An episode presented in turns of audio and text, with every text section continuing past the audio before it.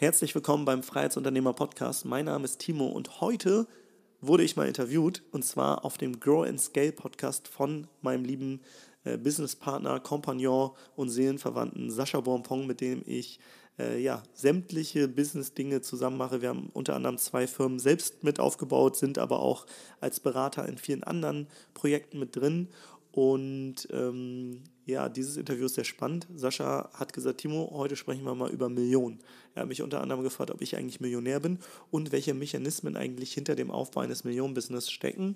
Und in Kroatien, da hat er mitbekommen, da war ein Panel auf dieser ähm, Nomadenkonferenz, wo ich war, wo unter anderem sieben Seven-Figure Business Entrepreneurs äh, das klingt so fancy-pancy, äh, interviewt wurden und die haben ihre Mechanismen und Prinzipien hinter dem Aufbau eines siebenstelligen Business verraten und da hat er mich auch noch so ein paar Dinge ähm, ja, gefragt zu. Von daher geht es in dieser Podcast-Folge wirklich ja, um Millionen-Businesses. Ey, dieser Plural, ich weiß immer noch nicht, ob der richtig ist, aber wir benutzen den einfach immer so inflationär, deswegen bleibe ich einfach mal dabei.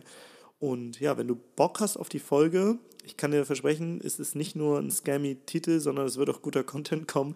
Von daher hab ganz viel Spaß mit dem Interview, lernst auch meinen Businesspartner besser kennen und äh, jetzt ähm, würde ich sagen, go und viel Spaß mit dem Interview. Übrigens nicht wundern, Monty liegt hier nämlich neben mir, mein Hund, und ähm, der hat gerade geträumt. Und wenn der träumt, macht er so richtig abgefahrene Geräusche, weil ich habe das Gefühl, der träumt davon, wie er galoppiert. Also da, als wenn er so, ne, heißt das überhaupt galoppieren bei Hunden? Also wenn die schnell rennen? Ein Pferd galoppiert, aber. Ja, was macht der Hund, wenn der, der rennt einfach nur, oder was? Der rennt, der sprintet, keine Ahnung. Obwohl Mensch sprintet, ne? Ach, keine Ahnung, weiß ich nicht. Aber Boah, galoppieren was? ist, glaube ich, eher aus dem Pferdebereich. Ich versuche jetzt so richtig, äh, so richtig Moderatoren-Style daraus eine Überleitung zu machen. Marathon versus Sprint, Timo. Ja, das eine, ja, auch geil, oder? Ja, das eine ist ja eher hohe Leistung auf kurze Zeit und das andere ist eine Ausdauerleistung auf eine, auf eine lange Distanz. Distanz meine ich nicht Zeit. Ja, das heißt, mit dir würde ich darüber auch gern sprechen. Nicht über Marathon und Sprint, sondern äh, eher darüber, wie man vielleicht doch in, ich finde, einer kurzen Zeit ein Millionenbusiness aufbauen kann. Und ich weiß, das klingt jetzt sehr, boah, muss man ein bisschen aufpassen. Das ist jetzt nicht in so einem Bereich ja, scammy und auch so ein bisschen angeberisch, prahlerisch, weil gerade in Deutschland, wir haben ja oft das Problem, wenn wir über Geld reden, und gerade wenn man über so hohe Summen redet, dann driftet man schnell auch ab in so einen Bereich, weil ja auch gerade viele so im Internet äh, ne, sagen, ey, du musst fünfstellig, sechsstellig, also sich nur noch über solche Zahlen definieren. Dabei geht es mir weniger um die Zahl, die Million, das ist cool, darüber können wir auch mal sprechen. Mir geht es mehr um den, um den Mechanismus dahinter, wie schafft man es eigentlich dahin zu kommen, weil auch da, es gibt ja verschiedene Evolutionsstufen, würde ich behaupten, in, in so einem Business. Und mit dir an meiner Seite habe ich also zumindest die Evolutionsstufen bis zu den Millionen ja meistern dürfen. Und ich würde gerne einfach, dass wir mal darüber quatschen, was sind denn das eigentlich für Sachen? Vor allem, was ich spannend finde, weil du auf einem Panel warst, kannst du gleich auch was zu sagen in Kroatien auf einer Konferenz. Und da hast du auch mitbekommen, da waren, glaube ich, Unternehmer, die auch alle mindestens siebenstellige Businesses, ich mag den Plural immer noch nicht, aufgebaut haben ähm, und was so deren Learnings waren und was auch deine Learnings daraus waren. Deswegen, Timo, erstmal welcome back hier als mein Superstar-Gast und natürlich auch als der Gast, der dafür gesorgt hat, dass die beliebteste Folge entstanden ist. Die ist nämlich mit dir. Deswegen, Timo, du bist quasi der Publikumsmagnet und das Publikums, äh, der Publikumsliebling. Welcome back. Danke. Ich äh, komme gerne auch immer wieder. So als Maskottchen kannst du mich immer wieder einladen in deinen äh, Podcast. Da freue ich mich. das Maskottchen. Großartig. Ich, kau ich ja. kaufe mir noch so ein Stoff-Timo dann so, damit ich so ein Stoffmaskottchen von dir habe.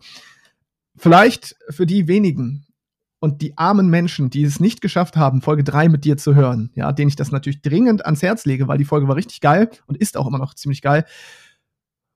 Aktuell heute, 25. Mai 2022, wie stellst du dich vor? Also, was, wer, wer bist du, was machst du für, jetzt bin ich mal gespannt.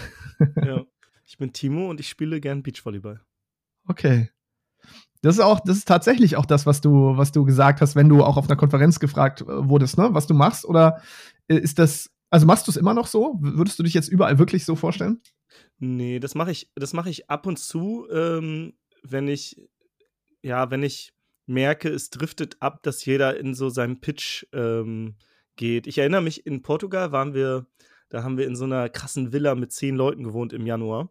Und da hatten wir Gäste ähm, bei uns und dann hat sich jeder so vorgestellt, was er so macht. Und ja, alle waren sehr, sehr äh, so business fokussiert und ich dachte, ich stelle mich einfach mal anders vor, weil wir uns ja ganz gerne über das, was wir tun, definieren. Ähm, also aber äh, im beruflichen Sinne. Und ich versuche durch diese Aussage natürlich manchmal auch so ein bisschen das Bewusstsein zu schärfen, dass wir nicht nur Business sind. Gerade wir Selbstständigen und Unternehmer, wir definieren uns ja ganz gerne über unser Business, sondern dass wir noch mehr sind. Und auch wenn ich sage, ich bin Timo und ich spiele gern Beachvolleyball, auch das ist ja stimmt oder ist ja nur ein Teil hm. meiner Identität oder womit ich mich identifiziere. Ähm, von daher, ich glaube, es ist cool. Jeder kann sich so vorstellen, wie er will. Ähm, ich stelle mich ganz gerne manchmal auch einfach so vor und manchmal aber auch mit dem, was ich beruflich mache. Und ja, ist unterschiedlich. Okay, jetzt müssen wir trotzdem noch mal rausfinden, was du jetzt beruflich machst. Jetzt wissen wir, du bist der Beachvolleyball-Spieler, aber was machst du denn, wenn du nicht gerade Beachvolleyball spielst? Ähm, dann spiele ich auch ganz gern Hockey. ja, bist, du, bist du hauptberuflicher äh, Profisportler? ja, genau. Nee, ich, äh, ich spiele tatsächlich auch Hockey in der dritten Liga, ähm, in der Halle äh, super gerne. Es gibt noch so Feldhockey, das ist draußen, das spielen wir in der vierten Liga. Ähm, und beruflich ja, also das ist das also das zu erklären ist super schwierig, auch wenn meine Familie mich immer gefragt hat: „Ja, Timo, was machst du denn?“ Also, wir haben ja irgendwann mal zu zweit 'n Buch rausgebracht. Mein äh, für meine Oma und Opa war ich, glaube ich, danach Autor.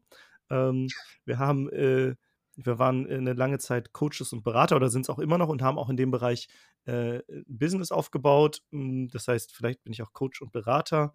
Ähm, wir haben Podcast oder mehrere Podcasts gestartet, vielleicht bin ich auch Podcaster. Ähm, ja, also ich definiere mich nicht als so das eine, so, äh, ich mache unterschiedliche Dinge. So, äh, wie, es gibt auch diesen Typen auf, auf der Schanze, der so sagt, ja, hier dies, das, Projekte pitchen, wie so die, die Hipster von heute. Äh, vielleicht, vielleicht gehören wir dazu. Wir sind so die, die, die Typen, die gerne Projekte angehen und äh, ja, unterschiedliche Dinge tun vielseitig. Man könnte sagen, ich bin Timo und ich bin, ich bin gerne vielseitig. Vielbegabter Multiheld. Ja, ob ich ein äh, Multiheld bin, das müssen andere entscheiden. Oh, Monty träumt wieder. Ich habe ihn gerade gehört. Nee, ich glaube, es hat wieder mal der Paketbote geklingelt. Ich habe das Gefühl, immer, wenn wir eine Folge aufnehmen, dann klingelt hier auch irgendwer. Deswegen, Timo, jetzt musst du kurz Geduld haben, damit ich kurz mal die Tür öffnen kann. Aber ich bin sofort wieder bei dir. Ah, jetzt habe ich gesehen, ich habe das Mikro gar nicht freigeschaltet. Naja, wie auch immer. Ich habe Monty eigentlich nur vor die Tür gelassen. Ich habe den Paketboten jetzt gar nicht aufgemacht. Das heißt, ich muss wahrscheinlich doch mal diese Podcast-Folge heute schneiden. Aber das ist kein Problem. Ich kriege das hin. Multiheld, vielbegabter Multiheld, hatte ich zuletzt gesagt. Und da wolltest du was sagen und dann hat es geklingelt. Ähm, ja, ob ich ein vielbegabter Multiheld bin, das. Also ich glaube, ich bin jetzt nicht begabt. Nicht, nicht begabter als andere. Vielleicht ist es so, ich bin nicht in nichts wirklich richtig gut, aber ich bin gut äh, in vielen Dingen und mag dieses systemische Denken, die Zusammenhänge zu sehen. Aber ich bin, es gibt jetzt nicht so diese super Expertise, dass ich in etwas besonders gut bin. Ähm, so, ne, ich, vorhin habe ich gesagt, Autor, Podcaster, dies und jenes. Ich glaube, es gibt bessere Autoren, es gibt bessere Podcaster, es gibt in allem bessere. Ähm, aber ja, ich mache gern unterschiedliche Dinge und connecte die gern miteinander gib mal einen Abriss von den erfolgreichsten Projekten, weil wir, ich möchte heute über das Thema auch über Millionen-Business sprechen. Jetzt ist ja die Frage, was befähigt uns eigentlich dazu, darüber zu sprechen, weil jetzt könnten wir, ne, also ich habe das Gefühl, viele sprechen immer über große Zahlen, die sie nicht erreicht haben. Wir haben allerdings Zahlen erreicht, wo ich selbst immer wieder überrascht bin und denke, krass, weil man fühlt das ja selbst nicht in seinem Alter. Ne? Also ich fühle mich morgen, ich wache nicht morgens auf und denke als erstes an die Zahlen, die wir erreicht haben, weil die sind ja auch per se erstmal nicht sagen, außer okay, wir haben da irgendwie einen Wert geschaffen in einem bestimmten Bereich, aber das fühlt man nicht. Das heißt, ich würde ja sagen, Timo, du bist ein Millionär. Zeitmillionär. Zeitmillionär. Bist du auch Geldmillionär? Kennst du meinen Kontostand? Ja, nee, kenne ich nicht. Ja, also kommt doch an, äh, also ich habe keine Million auf dem Konto. Mhm. Okay. Wir unterscheiden ja zwischen Einkommensmillionär und Vermögensmillionär. Das heißt, der Einkommensmillionär, der hat das wirklich als Privateinkommen irgendwo auf dem Girokonto liegen oder zumindest liquide jetzt privat verfügbar. Der Vermögensmillionär hat das Geld nicht liquide verfügbar, besitzt aber Vermögenswerte im Millionenbereich. Jetzt frage ich dich nochmal, bist du Millionär? Oh, das also wahrscheinlich ja, wenn ich wüsste, was die Firmenanteile, die wir so haben, wert wären. Aber also ja, ziemlich sicher sind die, sind die eine Menge wert. Ähm, aber liquide, also liquide habe ich auch ein bisschen was und es geht mir gut. Aber genau, da bin ich auf jeden Fall kein Millionär. Alright. Ich, ich will das so, so sagen, weil es ist super schwierig, habe ich das Gefühl. Die Leute, die das Geld wirklich haben, die sprechen da nämlich gar nicht so gerne drüber. Ne? Die Leute, die es gerne hätten, die, die sprechen oft von großen Zahlen, aber die Menschen, die wirklich reich, wohlhabend sind, das sind nicht die, die prahlerisch dastehen und sagen, hallo, ich bin Millionär oder so. Ne? Also warum sollte man das auch tun? Aber ich, ich finde es spannend, weil ich selber auch immer merke, so wenn ich, wenn ich an Millionäre denke, so, da, da denke ich, keine Ahnung, an diesen medialen Stereotypen, der mir vermittelt worden ist von einem Millionär. Ja, ich hätte jetzt, dann, dann sehe ich Typen mit, mit hochgeklappten Hemdkragen, ja, äh, keine Ahnung, auf einer Yacht und so weiter. Aber das ist ja heute nicht mehr so, sondern man kann ja auch gerade als Millionär, ich kenne ja nun auch ein paar Millionäre und du auch, das sind ja oft ganz normale Typen, du erkennst die ja nicht. Die sehen aus wie du nicht, die haben ein normales T-Shirt an irgendwie für einen Zehner und haben jetzt kein, nicht müssen keine Luxusuhren und Luxusautos fahren. Ähm, und das finde ich so geil, so dass wir eigentlich jetzt auch eine neue Generation haben von Leuten, die sich nicht über diese Statussachen definieren, sondern über das, was du auch gesagt hast, Zeitmillionär. Und das finde ich auch, das, da sollten wir auch mal drüber sprechen. Nicht nur über das Geld, sondern auch über die Zeit, die du als Vermögenswert besitzt. Das ist ja auch ein Vermögenswert, Zeit, oder? Ist wahrscheinlich sogar das wertvollste Gut, was wir haben. Ne? Also es äh, klingt immer so abgedroschen, dieser Satz, aber ähm, Zeit ist so das Einzige, was wir nie zurückbekommen. Geld ist, also ab einem gewissen Punkt weiß man, wie man Geld verdient und es ist ja fast einfach geworden. Das klingt jetzt auch irgendwie so, aber ja, nach einer gewissen Zeit, also wenn mich jetzt, kann ich hätte jetzt 0 Euro auf dem Konto, ich bräuchte morgen 5000 Euro, dann wüsste ich, dass ich heute 5000 Euro ähm, super schnell äh, verdienen kann. Super schnell. Legal? Legal, ja, legal.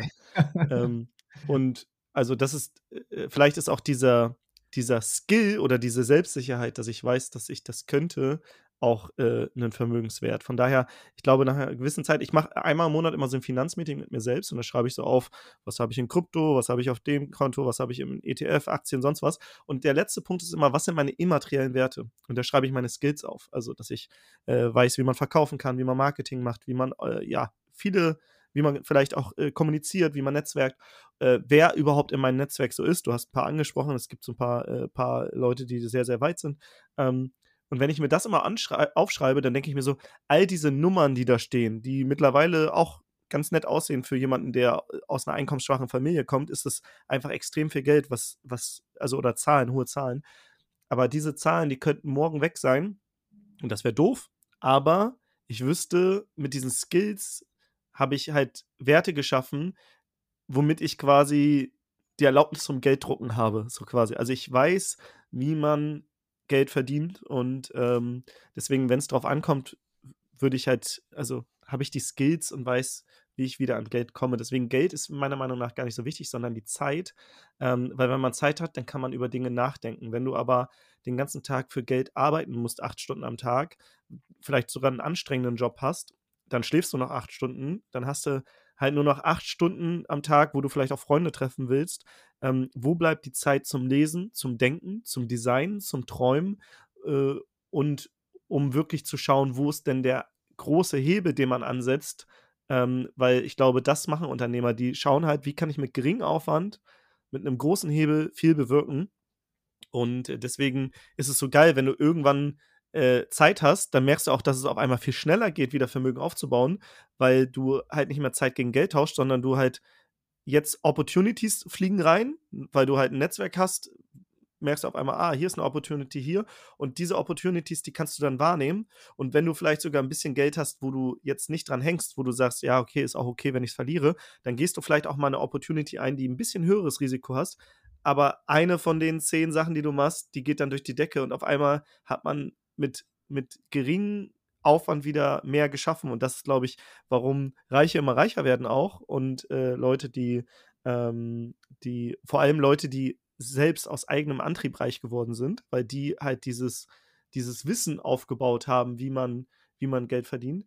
Und Leute, die halt nur im Konsummodus sind, die werden halt immer ärmer, weil wer konsumiert, der gibt sein Geld aus. Wer produziert oder zum Produzenten wird, der verdient auf einmal an den Konsumenten. Das heißt, äh, das ist vielleicht auch ein, ein, äh, ein Learning so aus der ganzen Sache, werde vom Konsumenten zum Produzenten. Produzenten landen auf der, auf der Seite, äh, dass sie viel Geld verdienen. Konsumenten landen dabei, dass sie von von, vom Paycheck zu Paycheck leben und jeden Monat das ausgeben, was wieder reinkommt. Und äh, gleichzeitig ihre Zeit auch jeden Monat eintauschen für diesen Paycheck. Ich würde deine Aussagen gerne mal unter das Mikroskop nehmen wollen. Und ähm, du hast gesagt, vom Konsumenten zum Produzenten werden. Finde ich mega wichtig. Wir hatten ja auch am Anfang diese Konsumentenphase, wo wir uns das Wissen angeeignet haben, weil wir hatten kein wertvolles Wissen. Das heißt, das, was wir zu geben hatten, ist, war nicht wertvoll für andere. Das heißt, wir hatten kaum etwas, beziehungsweise vielleicht hatten wir schon etwas, aber es war uns zumindest noch nicht bewusst, dass wir einen Wert kreieren können. Und irgendwann haben wir diesen Switch gemacht von Seminarbesucher, Buchleser, Podcasthörer, YouTube-Kanalschauer hin zu Content-Ersteller. Das war ja unser erster Schritt damals, selber Content zu erstellen, erst bei YouTube. Hm, erfolglos, würde ich sagen. Und dann aber ähm, bei unserem digitalen Nomaden-Podcast, den wir dann 2016 gestartet haben. Was würdest du sagen, wenn du dir das jetzt nochmal anschaust, dieser Switch vom Konsumenten zum Produzenten, was waren da so die wichtigen Meilensteine, Hebel, um nachher wirklich dahin zu kommen, dass man heute, dass wir heute darüber sprechen können, auch wirklich innerhalb von fünf bis sechs Jahren Millionen Umsätze zu fahren, weil es ist ja nicht normal. Also zumindest will ich mal behaupten, dass ich jetzt nicht viele Menschen kenne, die das erreicht haben. Ich kenne Menschen, die das erreicht haben, aber es ist nicht so, dass wenn wir 100 Leute aufstellen würden, dass von den 180 sagen würden, ja, geht mir auch so, sondern das ist meiner Meinung nach schon so ein Ausnahmeding, vor allem wenn man überlegt, dass wir zwei nicht die besten Voraussetzungen hatten. Du hattest es gesagt, ne, einkommensschwache Familie. Wir hatten eigentlich nichts per se. Also ich hatte in meinem Umfeld auch eigentlich so gut wie niemanden, an den ich mich wenden konnte, der jetzt unternehmerisch erfolgreich war. Ich weiß nicht, wie es bei dir war, aber ähm, was waren, was waren so die, die großen Meilensteine und Hebel, wenn du jetzt mal überlegst, was, was ist da passiert in den letzten fünf, sechs Jahren, dass das dazu geführt hat, dass wir von Student Dauerstudent und äh, hier der Krankenwagenfahrer, wie ich es immer so schön abwertend sage. Alle, die im Rettungsdienst arbeiten, hassen mich jetzt wahrscheinlich. Aber ich sage es einfach mal so, weil es so schön plakativ ist. Ne? Du Student, damals ich, Krankenwagenfahrer. Wir, warum? Wie, was ist passiert in den fünf bis sechs Jahren und wo waren diese Meilensteine, wo wir gesagt haben, okay, hier konnten wir es schaffen, auf einmal ganz andere Dimensionen zu erreichen? Einmal, du sagst es gern, äh, Scheiterheiter. Wir haben mhm. extrem viel ausprobiert, extrem viel. Ich, ich weiß gar nicht mehr, wie viele Projekte gescheitert sind. Ähm, von, äh, du hat, wolltest Hundeschwimmwesten auf Amazon verkaufen und Portemonnaies. Ähm, äh, ich habe äh, dann so ein, so, ein, so ein Garn verkaufen wollen. Das Produkt kam dann aber an und äh, da musste ich irgendwelche Steuern nachzahlen und also habe es letztendlich nie auf den Markt gebracht, weil ich nicht hinter diesem Produkt stand. Dann ähm, also wir haben eine, eine App, wollten wir ähm, erstellen, äh, um das Problem der Wohnungsnot in Großstädten zu lösen und, und, und. Also da waren super viele Projekte dabei ähm, und die sind alle gescheitert, aber wir haben immer weitergemacht. Also auch unser erstes Content-Projekt, der YouTube-Channel ist gescheitert und dann haben wir den Podcast gestartet. Da haben wir zwar eine Reichweite aufgebaut, waren aber noch nicht reich ähm, und ja, dieses, dieses Scheiter-Heiter. Und ähm, ich war jetzt gerade in Kroatien und da ähm, hat Chris, äh, ein Holländer, den ich kennengelernt habe, hat, hat, mir gesagt, Timo, als Chirurg, wenn du zehn Operationen hast, die musst du schon perfekt machen, oder? Und ich so, ja. Also Timo, als Unternehmer, wenn du zehn Unternehmen äh, gründest und neun scheitern, aber nur eins durch die Decke geht, dann hast du es doch auch geschafft, oder? Ich so, ja. Und das ist halt dieses Unternehmer-Mindset. Du kannst scheitern, du musst nur einmal, einmal vielleicht ein bisschen Glück haben. Und Glück ist halt, das kann man Herausforderung, in, indem man einfach viel macht. Und ich glaube, wir haben irgendwann einfach Glück gehabt, ähm, weil wir das Glück oft herausgefordert haben. Wir haben auch sehr, sehr, wir haben wahrscheinlich öfters Pech gehabt als Glück, aber wir haben so viele Projekte gestartet, dass es halt früher oder später klappen musste. Und äh, unser erstes Projekt, was dann ja jetzt mit allen, äh, das ist, ist ein äh, Produkt, äh, was aus vielen Online-Kursen besteht, also so ein Produktbande, das Freiheitspaket. Das war ja unser erstes Millionen-Business, mit dem wir jetzt in Summe, weiß ich gar nicht, wie viel Umsatz gemacht haben mit allen Launches. Ähm, das, da hatten wir Glück, weil du saßt mit Jan Döring in einem, äh, in einem Workshop in Lissabon auf der digitalen Nomadenkonferenz und da haben zwei Jungs aus Amerika ihr Produkt vorgestellt und danach meinte Jan, ey, das könnt ihr doch auch machen. Und letztendlich haben wir einfach nur dieses Projekt nach Deutschland gebracht und äh, das modelliert. Und das war unser erstes, würde ich sagen, Millionenbusiness.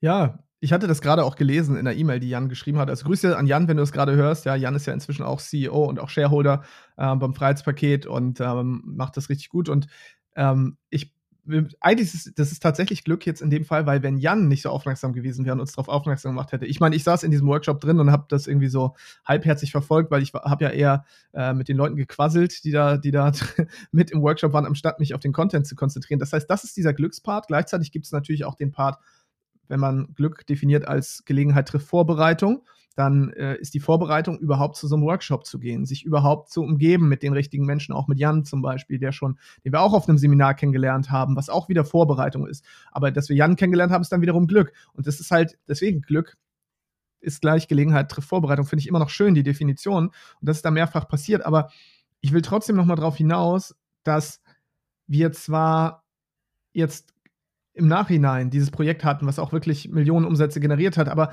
wir hätten uns ja auch entscheiden können, einfach E-Books zu verkaufen. Das war ja auch innen noch zu der Zeit damals, ne? Da 29 Euro E-Books, niedrigpreisige Online-Kurse, keine Ahnung, also irgendwas Kleines. Aber nein, wir haben uns mit dem ersten großen Launch, in, ich meine, wir haben 138.000 Euro generiert, oder? Wenn ich mich recht entsinne, war das bei Launch Nummer 1, ich glaube, es waren 138.000 Euro. Genau, in sieben Tage war der Launch-Zeitraum. Also in einer Woche ähm, haben wir das generiert und die Vorbereitung waren zwei bis drei Monate, würde ich sagen. Wie, wann haben, wie lange lief da schon unser Projekt, der Digital Nomaden Podcast? Weißt du es noch? Ja, eineinhalb Jahre ungefähr. So, eineinhalb Jahre, 138.000 Euro. Das ist ja schon ein krasses Ergebnis, vor allem wenn man sagt, dass diese 138.000 Euro nicht in den anderthalb Jahren entstanden sind, sondern dann in den zwei, drei Monaten Vorbereitung plus sieben Tage Launch. Das heißt, das zeigt ja schon, okay, irgendwas läuft da anders, als man es typischerweise erwarten würde. Weil typischerweise würde man erwarten, okay, jeden Monat kamen, keine Ahnung, 10.000, zwischen 10 und 12, 13.000 Euro rein und am Ende sagen wir, ah ja, dieses Jahr haben wir 138.000 Euro gemacht. Gleichzeitig haben wir es jetzt quasi in wenigen, in, in einem kurzen Zeitraum gemacht. Und ich würde da gerne noch mal so ein bisschen dekonstruieren wollen, was ist da passiert, warum? Warum mhm. so ein Umsatz in so einer kurzen Zeit so und was kann man daraus mitnehmen? Weil, weil das finde ich, fände ich nochmal spannend. Ja. Also erstmal ist ja spannend, äh, der Umsatz hat sich dann in den nächsten Jahren verdoppelt, verdreifacht, vervierfacht. Das heißt, mhm. es wird immer mehr. Aber ähm, was ich sagen oder, oder was ich, was ich glaube, dass Erfolg exponentiell ist. Es gibt so eine ganz lange Phase, wo man einfach super viel lernt und äh, wo man so gerade über die Runden kommt. Und dann kommt irgendwann dieser Punkt, wo es extrem schnell nach oben geht. Und das ist dann, was die Leute im Außen als Übernachterfolg sehen und denken, boah, krass. Aber dass wir jahrelang, wie gesagt, auf Seminare gegangen sind, 10, 20 äh, Business-Ideen gegen die Wand gefahren haben, ähm, dann haben wir irgendwann ein bisschen Umsatz auch schon vorher gemacht, aber es war nicht so, dass wir beide davon gut leben konnten. Du hast ja auch noch deinen Job bis kurz vor dem Freiheitspaket-Launch gehabt, den hast du erst kurz vorher gekündigt. Ähm, ich habe äh, für 1000 Euro im Monat gelebt und habe so zehn Tage als Promoter äh, Frischkäsehäppchen verteilt und die anderen 20 Tage auf unsere Projekte konzentriert. Das heißt, wir haben, wir haben schon sehr, sehr viel vorher gemacht und das war dann einfach so der, der, der im Außen Übernachterfolg, mhm. der aber äh, lange Zeit vorbereitet wurde. Und dann darauf konnten wir dann aufbauen. Aber selbst das war ja dann noch, noch nicht mal der wirkliche Durchbruch, sondern äh, dann kamen wieder neue Probleme und und und. Aber ich glaube, es muss halt diese Vorbereitungszeit geben. Ne? Also man sagt ja, Bambus wächst ganz lange unter der Erde und auf einmal kommt der äh, raus und wächst dann irgendwie einen Meter am Tag oder so. Und ich glaube, so ist es im Business auch. Du brauchst halt diese du musst halt erstmal, äh, weiß nicht, Samen sehen, die düngen, pflegen, gießen und du siehst noch nichts und irgendwann kommt dann die schöne äh, Blume daraus, aber ähm, das dauert halt. Das, also es ist erst sehr, sehr viel Energie, Zeit, ähm, was man vorher reinstecken muss, bevor es diesen in Anführungsstrichen Durch, Durchbruch gibt. Mhm. Das ist ja das eine. Trotzdem glaube ich, es gibt genug Leute, die jeden Tag hasseln, die jeden Tag Gas geben und die diese Erfolge nicht haben. Ich will damit nicht sagen, dass wir was Besonderes, was Besonderes Tolles sind oder so, sondern ich glaube, der Blickwinkel ist einfach ein anderer und ich will auf was hinaus und das ist auch so ein bisschen das Thema, ich will es nicht Faulheit nennen, aber ich will es vielleicht Bequemlichkeit nennen. Das heißt, der Vorteil, der, also der vermeintliche Nachteil, dass wir beide eigentlich im Herzen keine fleißigen Hustler sind. Ja, wir haben uns nie darüber definiert, hart und viel zu arbeiten. Wir haben hart und viel auch gearbeitet. Es gab diese Phasen, das will ich nicht leugnen. Aber im Kern sind wir schon diejenigen, die eher überlegen, also wenn wir zehn Stunden Zeit haben, ja, jetzt kommt, nehme ich mal wieder dieses Beispiel, ne, zehn Stunden Zeit haben, um einen Baum zu fällen, würden wir auch neun Stunden die Axt oder Säge schärfen und nur eine Stunde sägen, anstatt zehn Stunden durchzusägen oder zehn Stunden mit der Axt den Baum zu fällen. Und genau ja, das. Und, und, und ich würde mich überhaupt fragen, muss ich überhaupt diese eine Stunde dann sägen oder kann das äh, wer anders machen? Ja, oder muss der Baum überhaupt gefällt werden? Das ist ja auch mal eine Frage, die man mal stellen muss. Ne? Auch das, warum dieser Baum?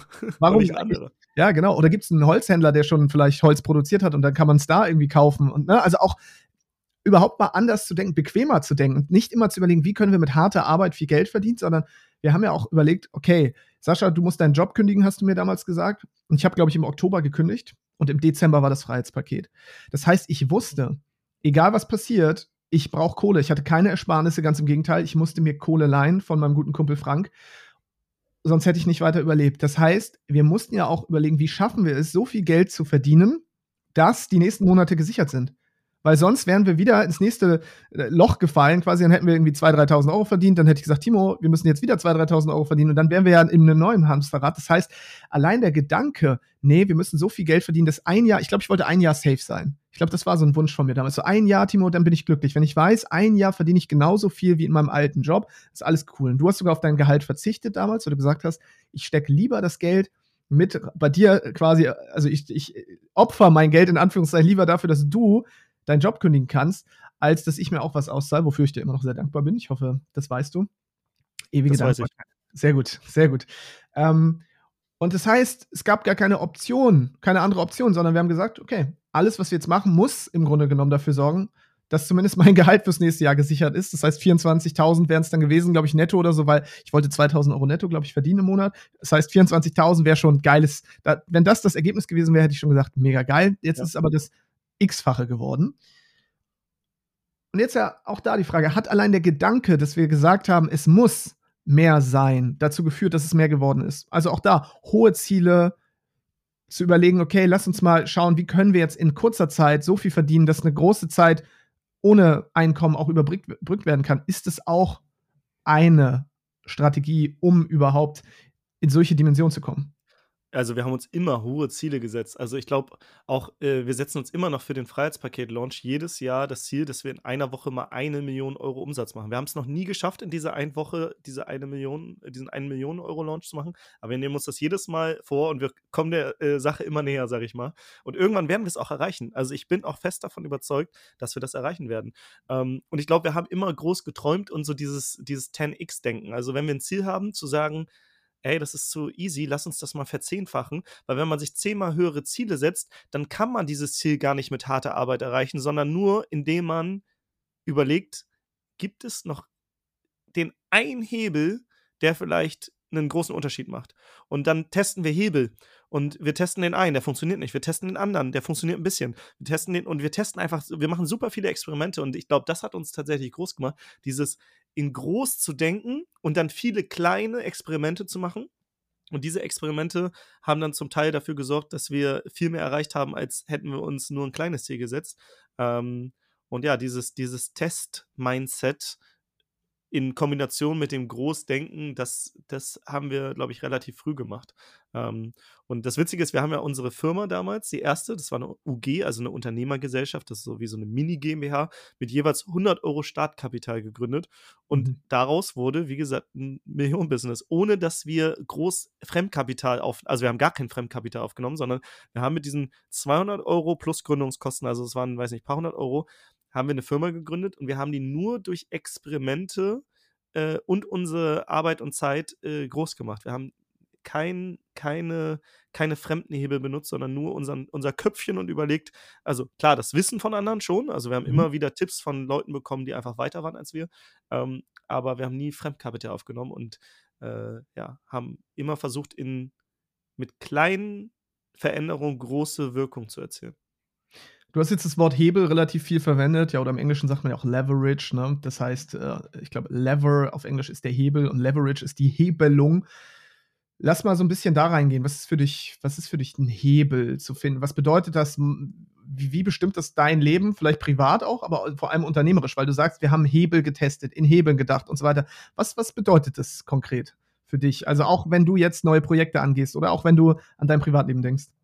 Ja, erstmal müssen wir das ja mal ganz visuell betrachten, was ist ein Hebel. Ne? Wenn ich eine Tür aufbrechen will und versuche das mit meiner Schulter und renne dagegen, dann breche ich mir vielleicht meine Schulter. Wenn ich aber so ein, so ein äh, großes Brecheisen habe und da so reingehe, dann kriege ich das mit relativ wenig Kraftaufwand hin, diese Tür aufzumachen. Äh, das ist also ein Hebel. Ähm, es ist einfach, du nutzt ein Werkzeug ähm, dafür, dass Dinge einfacher funktionieren.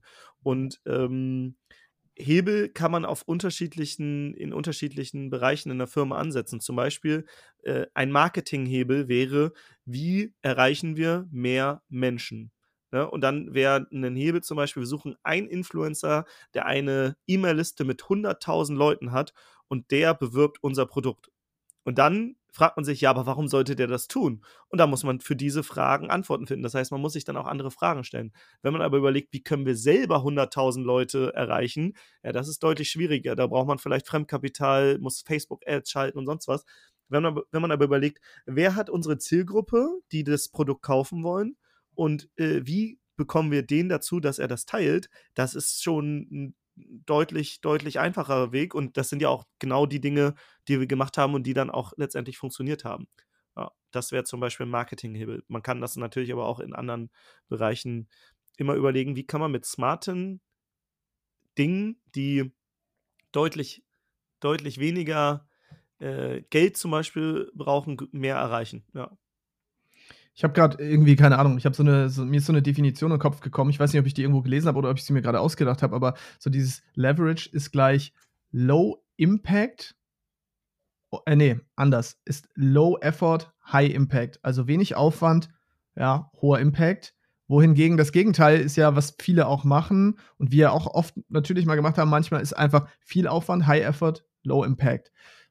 Mir stellt sich natürlich jetzt die Frage, also A nochmal, ist es ist das so ein Mindset-Ding, was du auch etabliert hast für dich in deinem, in deinem Leben? Also überlegst du immer wirklich auch, wo ist der Hebel? Ist das, also zieht sich das, zieht sich das auch in andere Bereiche? Das ist Frage Nummer eins und dann stelle ich dir danach gleich nochmal die nächste, die, sonst, sonst habe ich wieder zwei Fragen auf einmal. Jein. Also was ich merke, wenn, wenn ich in einem Restaurant bin oder so oder irgendwo, ich, ich gucke immer mir auf der Metaebene, und das kann ich fast gar nicht, das mache ich fast un unterbewusst, ich gucke mir immer an, wie ist das Erstkundenerlebnis? Ähm, wie wie äh, wird man hier behandelt? Wie wird man bedient? Wie laufen die Prozesse ab? Äh, wird man bedient am Tresen oder äh, irgendwie vorher? Also welche Systeme stecken dahinter? Und ich glaube, wenn ich mit anderen unterwegs bin, also du verstehst das, glaube ich, auch, aber manche, also ich glaube, viele machen sich darüber keine Gedanken. Aber ich denke immer so, okay, wo, wo sind hier gerade zum Beispiel eine Sache, die war so krass. Ähm, ich war letztens äh, beim, in einem türkischen Restaurant und habe bezahlt und der hat zum Schluss gesagt, danke Timo. Und ich gucke ihn so an, verwundert, ich so, woher weißt du meinen Namen? Und er so, ja, stand auf deiner Kreditkarte. Ich so, ah, okay. Wie smart, einfach nur auf diese Kreditkarte zu gucken und danke und den Vornamen zu sagen. Jetzt denke ich direkt, oh, da muss ich wieder hin. Der, die behandeln mich gut. Das sind so kleine Sachen, die wieder einen großen Unterschied machen, weil vielleicht haben sie mich jetzt als Bestandskunden gewonnen. Ja. Wenn sie das bei allen machen, die mit Karte zahlen, was bedeutet das für den Umsatz? Wieder kleiner Aufwand, Riesenwirkung, aber das machen so wenige Menschen. Und ähm, das sind die Dinge, was ich mit, mit Hebelwirkung äh, meine. Da genau da würde meine zweite Frage auch anschließen, die ich, die ich dir direkt mitgestellt hätte vorher schon. Und zwar, wenn das doch so einfach ist, wenn es bedeutet wenig Aufwand, hohe Wirkung, warum macht es nicht jeder? Warum, warum gibt es noch so viele, die sagen, okay, ich will, ich wähle lieber den harten Weg, ich hasse lieber hart, ähm, anstatt zu sagen, okay, ich mache lieber Dinge, die wenig Aufwand haben, weil dann kann ich viel mehr eigentlich davon machen und habe riesige Wirkung. Warum, warum ist das so, dass das, das ist noch, ja, das ist nicht jeder, dass nicht jeder diese Leverage-Effekte für sich nutzt? Weil du die nur dann sehen kannst, wenn du einmal das Bewusstsein dafür hast, also dass du dir bewusst andere Fragen stellst. ja, aber woher kam das bei dir? Woher kam das bei dir? Also, ich weiß gar nicht, ob ich dir jetzt eine, eine, die richtige Antwort geben kann. Also bei mir war es so, ich wollte nicht in einem Angestelltenjob äh, landen, weil ich äh, einfach länger reisen war und das war eine coole Zeit und ich wollte diesen ortsunabhängigen Lifestyle mhm. und und habe hab mir überlegt, wie kann ich das erreichen? Und bevor ich jetzt einen Angestelltenjob annehme, und äh, irgendwie nebenbei was probiere, da, dachte ich mir immer, ich gehe lieber zehn Tage äh, im Monat Frischkäsehäppchen in einem, in einem Supermarkt verteilen, wo ich einen Hunderter am Tag verdiene, irgendwie mit zwölf Stunden, äh, 12 Euro Stundenlohn und nutze diese anderen 20 Tage, um Dinge auszuprobieren. Also ich habe meine Lebenshaltungskosten sehr niedrig gehalten und einfach, einfach, ja, ich wollte die Dinge ausprobieren und erkunden und dann kam das so, ich glaube, durch vielleicht auch das Hören von Podcasts, YouTube-Channels, wie denken andere. Ähm, dann sind wir irgendwann auf das Thema Growth Hacking äh, gekommen. Das heißt, ähm, wie kann man Dinge ohne Marketingbudget äh, groß machen? Ähm, vielleicht mit dem in Austausch mit dir, mit anderen.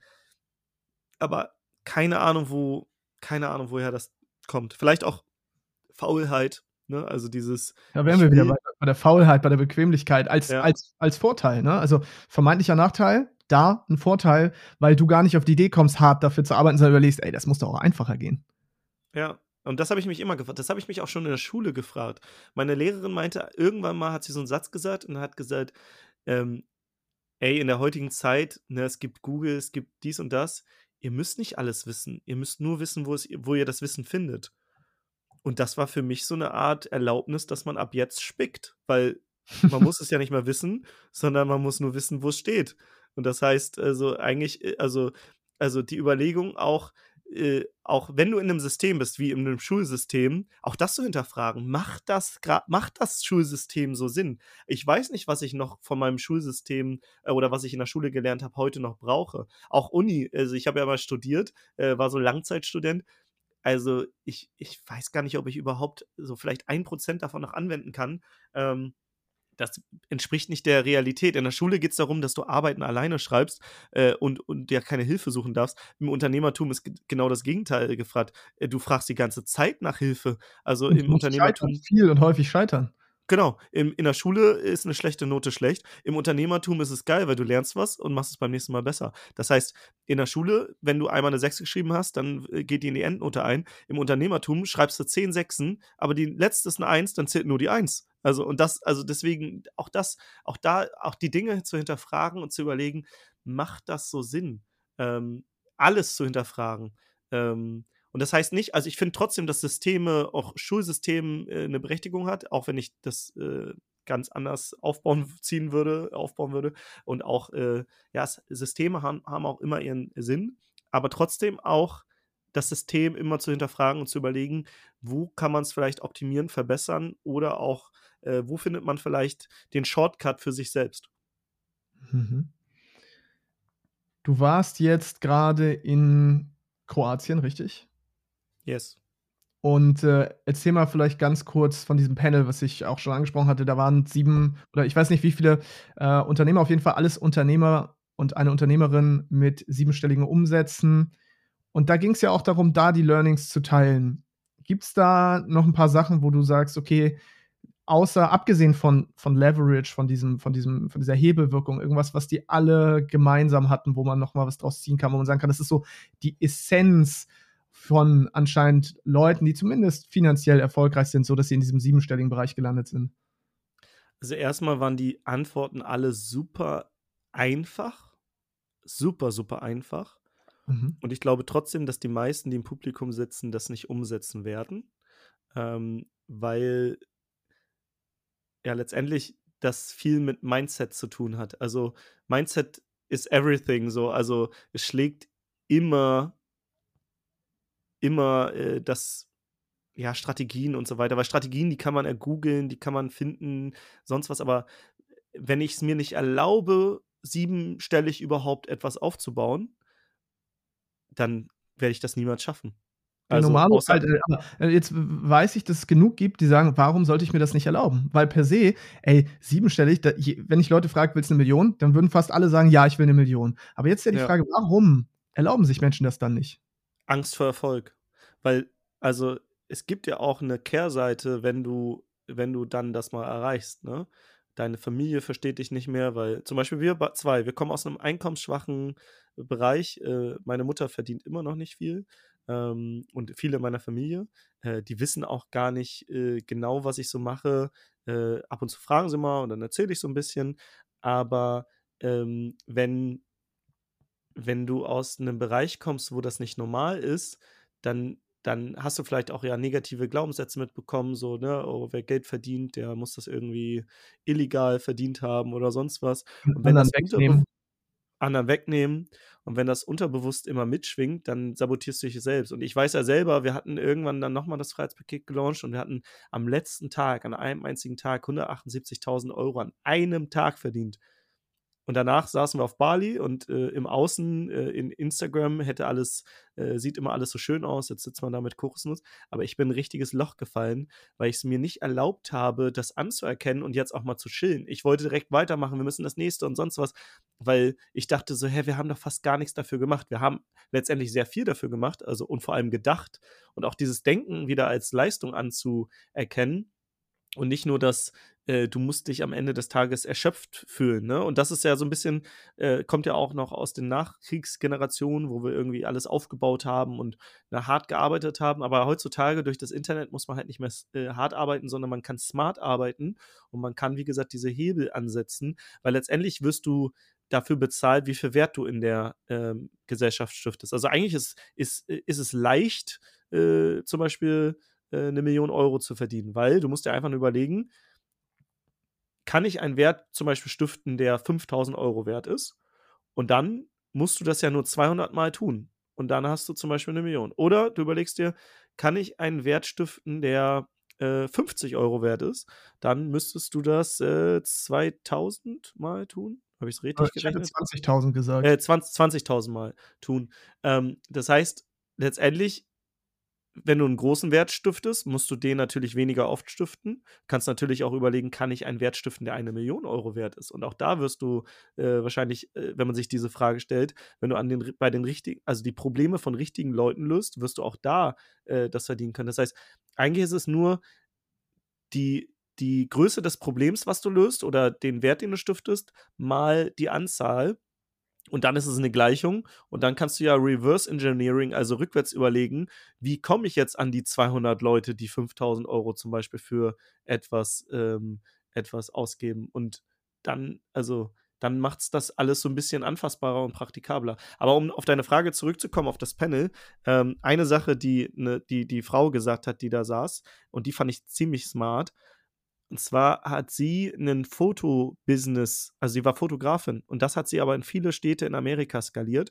Ähm, und dann waren auch andere Fotografen äh, da drin und die haben natürlich gesagt, hä, aber ich mache doch die Bilder und keiner macht die Bilder so schön wie ich und ähm, äh, ich habe ja auch eine ganz besondere Bindung zu den Hochzeitspaaren und so weiter, weil ich Hochzeitsfotografin bin und das ist halt dieses selbstständigen Mindset, ne? keiner kann das so gut wie ich und was sie gemacht hat, äh, sie hat gesagt, ja gut, was ich getan habe, ist, ich habe mal diesen ganzen Prozess mal zerstückelt in, ich muss, ich muss ähm, Leute finden, also Marketing machen, die Interesse haben, dass ich, dass, dass sie mich buchen.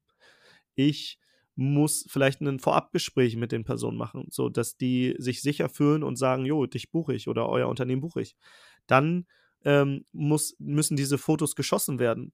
Dann müssen diese Fotos nachbearbeitet werden. Dann, äh, keine Ahnung, muss das dem äh, Paar irgendwie nach Hause geschickt werden oder, keine Ahnung, zukommen gelassen. Also sie hat einfach mal diese ganze Dienstleistung in kleine Bereiche zerstückelt und dann hat sie nicht einen Experten gefunden, der alles macht, sondern sie hat für jedes für jedes kleine, äh, jeden kleinen Bereich einfach einen Experten gefunden und hat quasi daraus dann ein Unternehmen gebaut, in dem sie einfach ja, trotzdem das Endergebnis waren zum Beispiel glückliche Hochzeitspaare, die schöne Fotos, äh, schön bearbeitete Fotos von ihrer Hochzeit haben.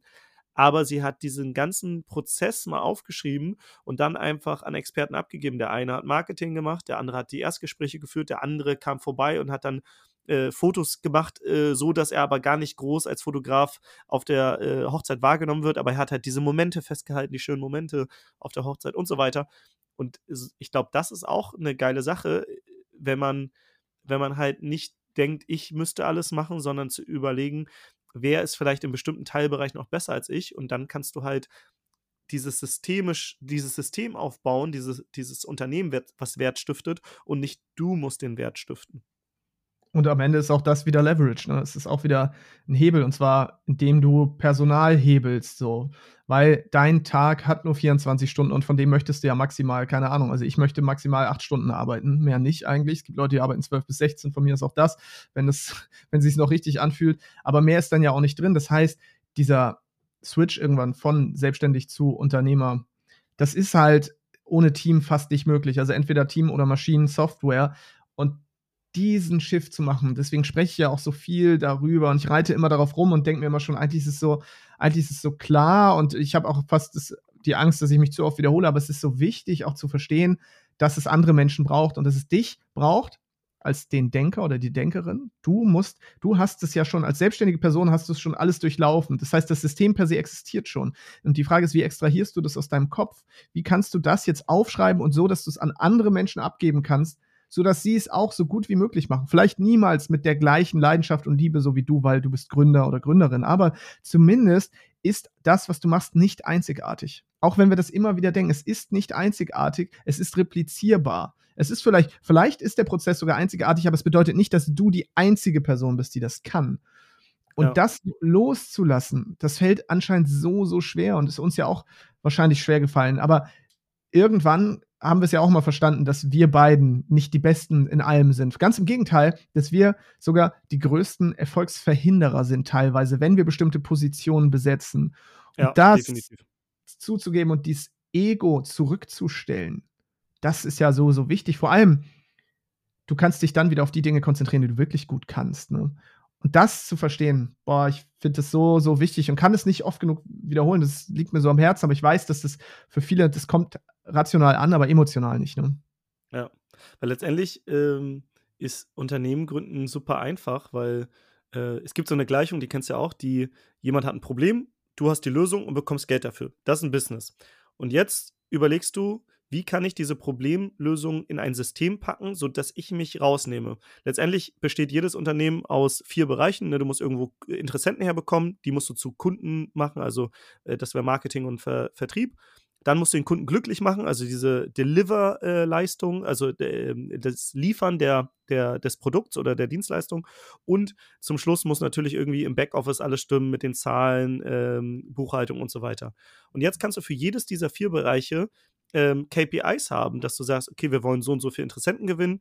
Von diesen zehn Interessenten, die wir gewinnen, will ich fünf zu Kunden machen, also die Hälfte.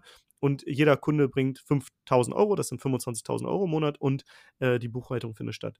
Und dann kannst du überlegen, okay, jetzt nehme ich mich aus diesen Teilbereichen raus. Muss ich die Interessenten gewinnen? Nee, das kann wer anderes machen. Das heißt, du baust vielleicht ein System, das übergibst du an eine andere Person. Dann muss ich verkaufen. Nee, das kann vielleicht wer anderes machen. Das heißt, du baust ein System, übergibst es an eine andere Person.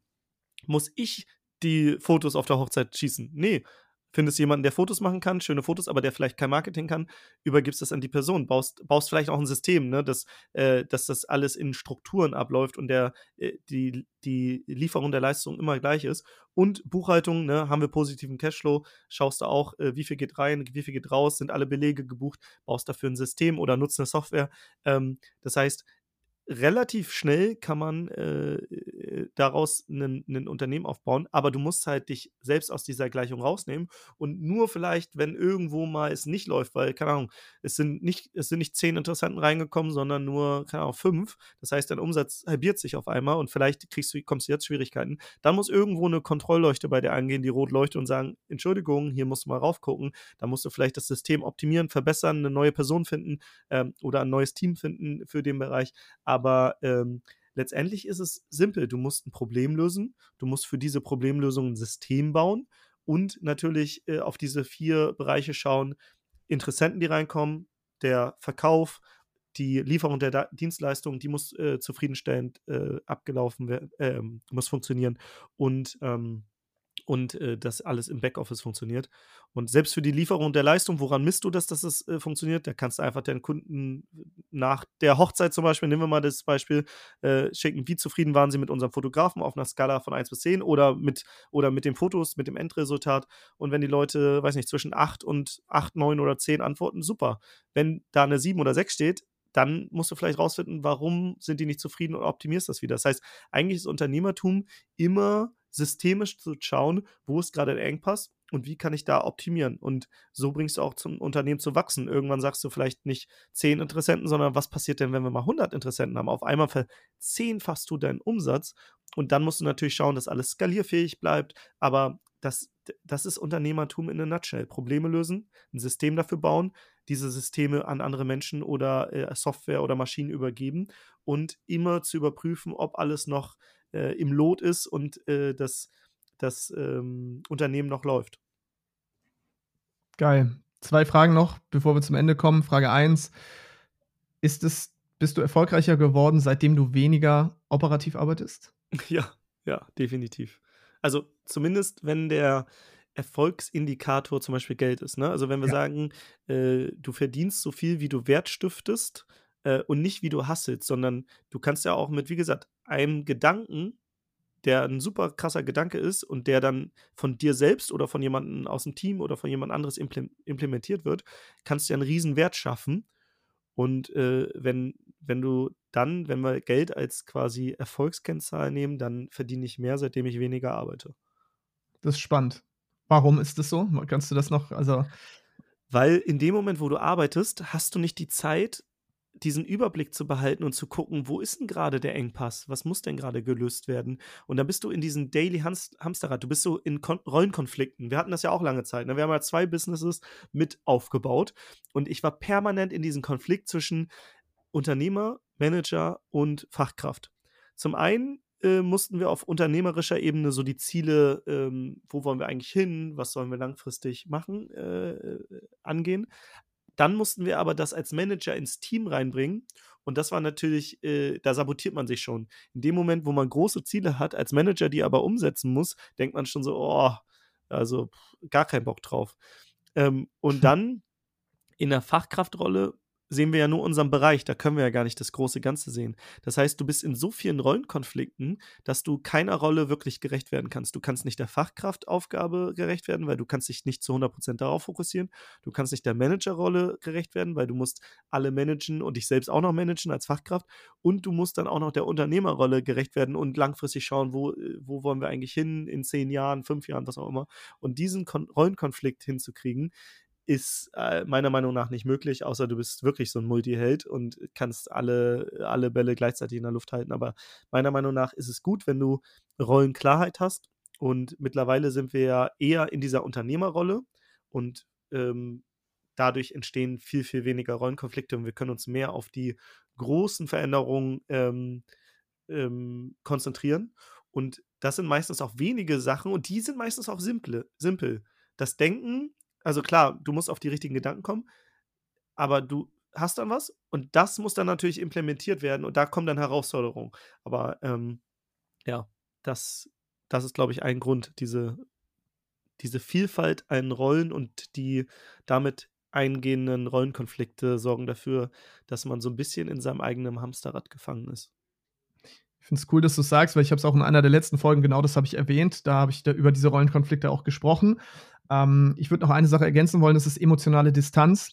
Es ist leichter, wenn man nicht die Person ist, die sich um die Kundenbeschwerden kümmert. Es ist leichter, wenn man nicht die Person ist, die mit dem Team, dem Team jetzt mitteilen muss, hey, wir verwerfen das Projekt, wir machen jetzt wieder was Neues. Das heißt, aus dieser Rolle des Unternehmers, der wirklich von oben mehr draufschaut, ne, der, und der nicht operativ und auch nicht im Management drin ist, kannst du die Entscheidung rationaler treffen.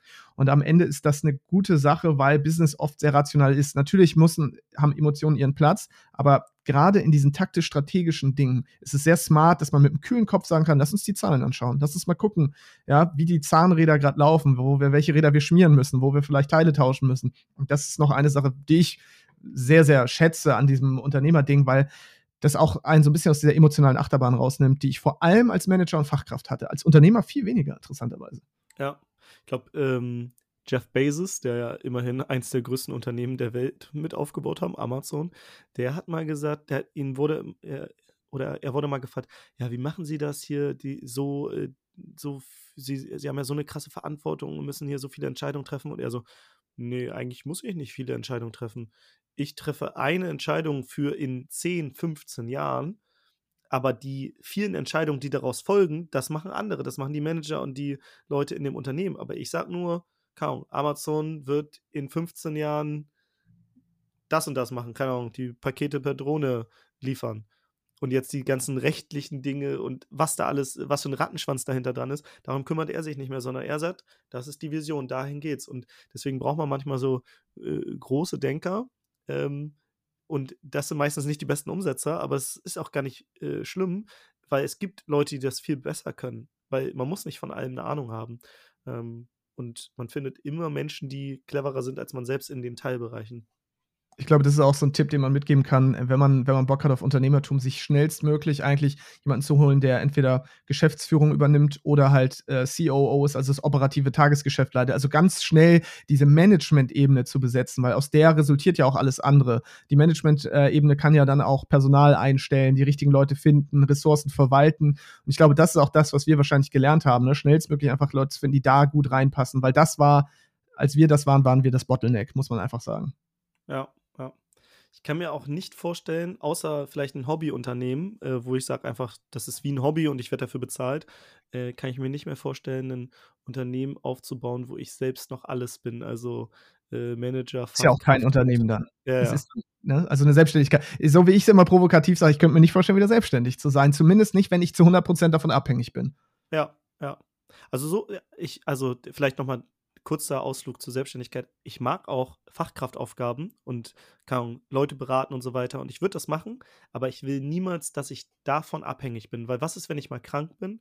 Was ist, wenn ich in Urlaub bin? Was ist, wenn ich keinen Bock auf äh, gerade Arbeit habe?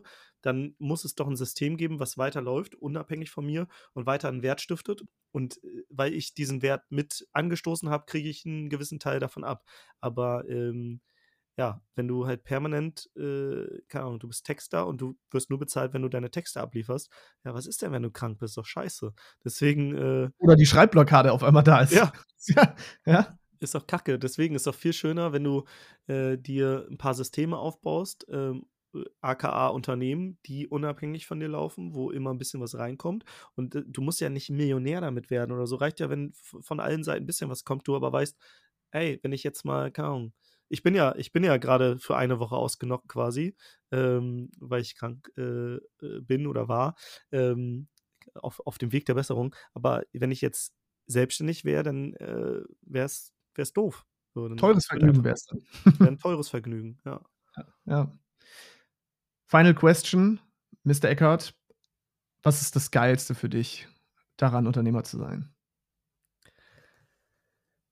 Einmal liebe ich, wie gesagt, dieses, diese Abwechslung, weil ich, ah, ich, ich könnte mir nicht vorstellen, jeden Tag das Gleiche zu machen. Also die Menschen, die man kennenlernt, ähm, dann auch, dass du einen Wert in der Welt stiftest und teilweise gar nicht mehr daran beteiligt bist. Das ist halt freakig so.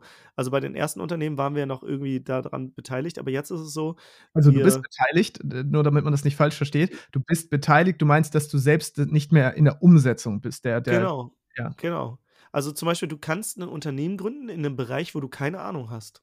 Und wir haben ja auch Unternehmen in, in Bereichen, wo wir wirklich keine Ahnung haben, aber wir haben Ahnung, wie man diese Unternehmen systemisch aufbaut und was die nächsten Schritte sind, sodass wir gar nicht diese Fachexpertise brauchen, sondern mit denjenigen, äh die diese Fachexpertise haben, denen dabei helfen, das groß zu machen. Die erreichen dadurch mehr Leute. Wir stiften Wert für die Person, aber auch für all die Kunden, die sie dann gewinnt. Das heißt, wir können unseren, unseren Wert multiplizieren. Wir sind nicht mehr also, oder wir haben Multiplikatoren und die haben wieder Leute, die das multiplizieren und das ist halt, das ist halt super freakig. Also, du kannst auf einmal einen super krassen Wert stiften, weil deine Zeit nicht mehr mit dem Wert korreliert, sondern, ähm, sondern die Systeme, die du aufbaust, die korrelieren mit dem Wert. Und ich, ich habe früher nicht immer verstanden, also ich habe es nicht verstanden, diesen Unterschied zwischen selbstständig und Unternehmer, aber es gibt eine Metapher, der Selbstständige hat zum Beispiel die Aufgabe, äh, Wasser von A nach B zu bringen. Der äh, geht nach A, äh, holt so zwei Eimer, schleppt die rüber und das ist anstrengend, geht wieder, also zu B, dann wieder zurück und macht das die ganze Zeit und schleppt so Eimer. Der Unternehmer fragt sich, ja gut, könnten wir nicht vielleicht eine Pipeline bauen, wo man einfach bei B so ein Wasser hat, den macht man einfach auf und dann kommt Wasser raus. Und jetzt musst du nicht mal wissen, wie so eine Pipeline gebaut werden, sondern du kannst dir ja auch Leute suchen, die das studiert haben, besser sind, keine Ahnung was, die das bauen. Das heißt, dieser Gedanke und das einmalige, die einmal, die, das einmalige Aufwinden von Ressourcen am Anfang, entweder über Geld oder über Beteiligung, dass du andere beteiligst daran, oder du machst es am Anfang vielleicht noch selbst und gibst es erst, wenn du damit Geld verdient hast, erst dann peu à peu ab, weil nicht jeder Selbstständige, der zuhört, wird sagen, ja gut, ich habe jetzt, keine Ahnung, einfach mal 10.000, 20.000 Euro, die ich in irgendwas investieren kann. Aber ähm, du kannst ja auch erstmal deine Zeit investieren, aber trotzdem diesen Gedanken zu haben, vielleicht in ein, zwei Jahren, also ich glaube, jedes Unternehmen kannst du in, weiß nicht, 18 Monaten aufbauen. Vielleicht bist du jetzt selbstständig, aber wie kannst du in 8, 18 Monaten deine Selbstständigkeit so umgewandelt haben, dass es auch ohne dich funktioniert? Das ist, finde ich, eine geile Frage, die sich jeder Selbstständige mal stellen kann. Kann ich nur, kann ich eins zu eins unterschreiben, das ist auch genau das, was ich geil finde. Ich habe eben gerade ein Interview gehört in einem Business-Podcast, da hat einer erzählt, wie er ein Unternehmen gegründet hat und in anderthalb Jahren hat er dreistellige Millionen Umsätze generiert von drei Leuten, ja, die haben bei null angefangen, drei Leute, drei Gründer zu nach einem Jahr 120 Mitarbeitern und dann, glaube ich, in Jahr zwei, drei, nachher waren es 300 Mitarbeiter oder so und wirklich dann diese hohen dreistelligen Millionenumsätze. Das zeigte mal wieder, weil er hat dann auch, auch darüber berichtet, ne, wie hat er das gemacht und so weiter, über Menschen, skaliert über Menschen und war nie operativ so richtig drin und hat das Unternehmen dann auch nach kürzester Zeit verkauft und ist dann finanziell frei geworden. Das muss man sich mal reinziehen, was halt auch möglich ist durchs Unternehmertum. Das ist in der Selbstständigkeit faktisch ist es nicht möglich. Du kannst dein Unternehmen als Selbstständiger ja eh nicht verkaufen, weil du hast nichts, weil es, ist, es hängt an dir. Also was willst du da verkaufen? Und ich finde es auch so, so großartig zu, zu wissen, dass unabhängig von meiner eigenen Arbeitsleistung gerade Dinge entstehen, die aber mit Hilfe meiner Gedanken, ja, meiner, meines Hirnschmalzes entstanden sind. Und das ist, ja, das ist immer wieder, ich finde es immer, auch immer wieder richtig faszinierend. Ja. Timo, ich danke dir, dass du heute wieder am Start gewesen bist. Geile, geile Folge. Vielen, vielen Dank. Äh, am liebsten würde ich jetzt ja sagen, den Timo, der hat ja auch ein Content-Projekt, da können wir jetzt drauf pitchen, aber das ist noch nicht fertig, ne? Also da ist was im Gange, aber es ist noch nicht, ist noch nicht spruchreif, ne? Obwohl eigentlich, also Hast eigentlich können wir es. Möchtest du, möchtest die Blase, äh, hier den, den, sagt man die Blase platzen? Nee, den, was sagt man denn? Wann kommt die Podcast-Folge hier raus? Ich schätze nächste Woche, das heißt heute haben wir den 25. Mai, Mittwoch, ja, irgendwann, das heißt, ich schätze Anfang Juni wahrscheinlich. Ja, also ich glaube, vielleicht, also vielleicht nehme ich auch diese Folge einfach und pu äh, publiziere sie auch auf meinem Podcast. Ach, das ähm, ist fuchsig. Das, das hier ist übrigens der Grow and Scale Podcast, falls ihr den noch nicht abonniert habt. Genau. so, schnell, noch, schnell noch Werbung gemacht. Checkt auf jeden Fall den Grow and Scale Podcast aus und den also geht mal in eure äh, Smartphone-App äh, bei Spotify oder iTunes rein und gebt mal Freiheitsunternehmer ein, weil ich werde den Freiheitsunternehmer-Podcast starten und vielleicht ist diese, äh, ist der ja schon online. Deswegen schaut da einfach mal rein und uh. äh, würde mich freuen, wenn ihr natürlich ein Abo da lasst. Geil. Yes, dann also Freiheitsunternehmer-Podcast mit Timo Ecker. Timo, danke dir, dass du als Stargast heute wieder am Start gewesen bist. Das wird nicht das letzte Mal sein weil äh, du hältst hier mit mir gemeinsam eigentlich. Du sorgst dafür, dass ich, dass ich auch mehr Folgen aufnehme, weil immer, wenn ich alleine eine Folge aufnehmen will, denke ich mir, es wäre viel smarter, einfach mit Timo zu quatschen, weil dann kommen eh bessere Sachen bei raus, als wenn ich alleine hier sitze. Deswegen merci dafür, dass du quasi dafür sorgst, dass hier die Qualität auch immer steigt. Dankeschön. Danke dir und ja, ich äh die Einladung für meinen Podcast ist raus. Wir haben ja auch schon was aufgenommen. Ja, ähm, oh, das war auch aber du wirst, sehr spannend. Du wirst auch noch öfters im Podcast zu Gast sein. Das wird, das wird gut.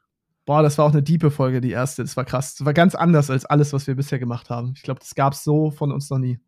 Ja. Um mal so einen kleinen Cliffhanger aufzumachen. Ne? Der ist gut, der ist gut. Also, Freiheitsunternehmer-Podcast, hört rein und äh, adieu, ciao, ciao, bye, bye. Yes, goodbye.